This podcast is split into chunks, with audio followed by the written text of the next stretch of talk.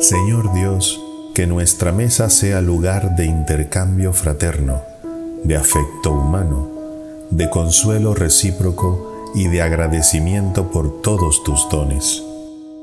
Bendice estos alimentos que confesamos venidos de tus bondadosas manos y bendice a aquellos que los han preparado.